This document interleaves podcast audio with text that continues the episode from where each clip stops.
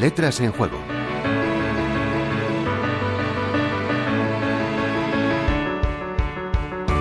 Quizá pueda parecer una mera captatio benevolentia, pero tenemos un lujo de seguidores en este nuestro programa Letras en Juego. Cada vez es más frecuente que nuestros oyentes nos propongan temas para el programa o nos recuerden que habíamos prometido tal o cual refrán para futuras emisiones. A veces ocurre en persona y a veces recibimos correos electrónicos con los que nos sentimos más que honrados. El programa de hoy obedece a esta circunstancia, una de nuestras más fieles oyentes nos pregunta si ya hemos hablado del Niki y resulta que no, que no lo hemos hecho. Pues allá vamos.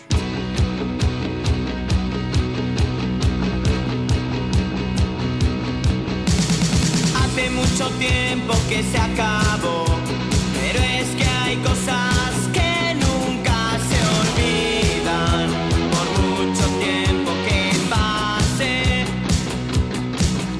Hay que empezar por el principio, que en un ámbito como el nuestro, a menudo son las páginas del Diccionario de la Lengua, que también se puede consultar en la web de la Real Academia Española, lo cual recomendamos con afán. Allí comprobaremos, en este caso, que Niki, escrito con Q, remite directamente y sin más explicación al término polo, al tiempo que nos recuerda que proviene del alemán Niki, esta vez con escrito N-I-C-K-I y el polo, en su acepción como prenda de vestir, es aquella confeccionada de punto que llega hasta la cintura con cuello y abotonada por delante en la parte superior. No se nos puede escapar que proviene del inglés polo y que está relacionada con el juego de pelota homónimo. Algunos recordará el programa que dedicamos a la Rebeca y a su relación con el mundo del cine. Pues aquí ocurre algo similar. El Mickey es un extranjerismo que llega a nuestro idioma a través del cine, concretamente de la película Llamar a cualquier puerta, que protagonizó en 1949 Humphrey Bogart. No es Bogart, sin embargo, el que lleva esta prenda, poco elegante para las maneras del inolvidable actor, sino un joven llamado precisamente Nicky.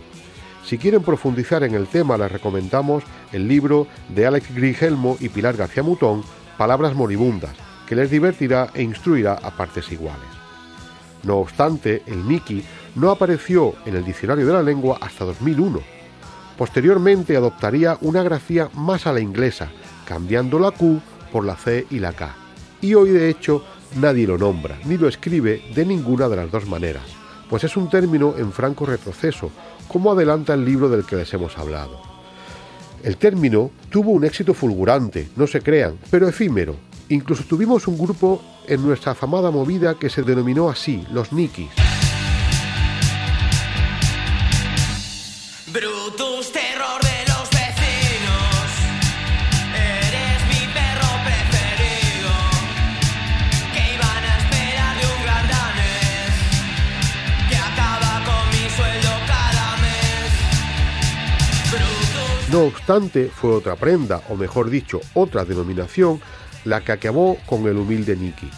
Todo empezó cuando René Lacoste diseñó su famosa camiseta inicialmente pensada para jugadores de tenis, pero que luego se extendería a otros deportes, como el golf o el polo.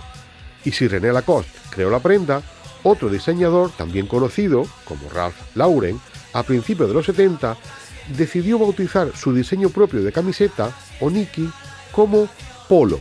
Y la marca Polo, con mayúsculas, terminó por fagocitar a la prenda, Polo con minúscula, y de camino al Nike. Los que hayan tenido familia migrante en Alemania sabrán que hubo una época en la que se recibían los nikis de los parientes que marchaban para trabajar al norte.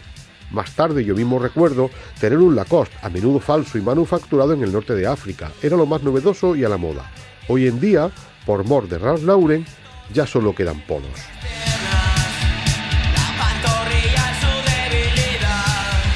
Juan Antonio Martínez Verbel y Delia Gabela, Universidad de La Rioja, Radio 5, Todo Noticias.